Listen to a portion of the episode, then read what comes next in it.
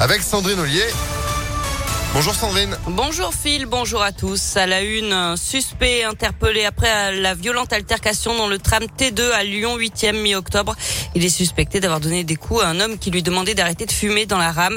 La bagarre avait été filmée et publiée sur les réseaux sociaux. L'agresseur présumé a été placé en garde à vue. L'enquête se poursuit.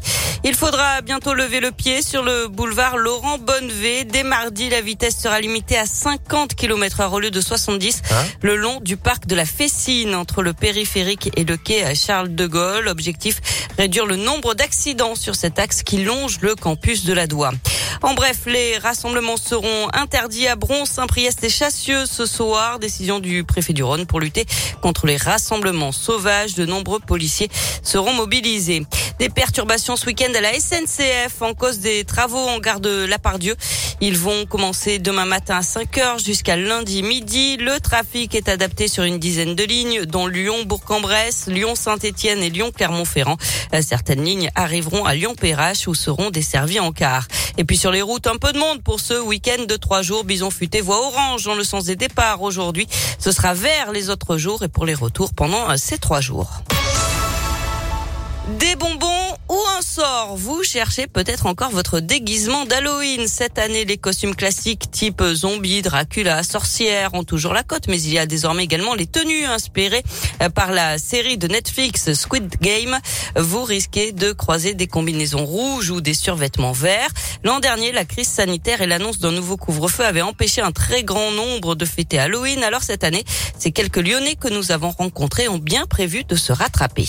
On est trois à faire des slashers et trois à faire euh, la famille Adams. Ça fait du bien et puis avec le Covid et tout, c'est vrai qu'on n'a pas pu faire euh, grand chose ces derniers temps. On a acheté euh, du maquillage, on a loué des costumes de mariachi pour faire les Dias de los Muertos. On a une, une amie qui est américaine, euh, du coup c'est le premier Halloween qu'on fait avec elle et euh, du coup on voulait mettre un peu le paquet quoi. Moi personnellement, je vais venir en militaire. J'ai prévu un treillis cargo militaire, des bottes en cuir, même un képi militaire. Ou ce que j'aime bien aussi, c'est euh, les chapkas russes.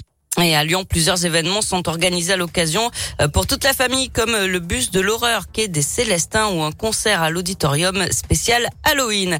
Et puis Netflix va investir l'Institut Lumière à Lyon. La plateforme de vidéo en ligne va organiser la projection d'une série de films qu'elle a produits, dont trois en avant-première, et notamment Don't Look Up, Déni Cosmique, une comédie avec Leonardo DiCaprio.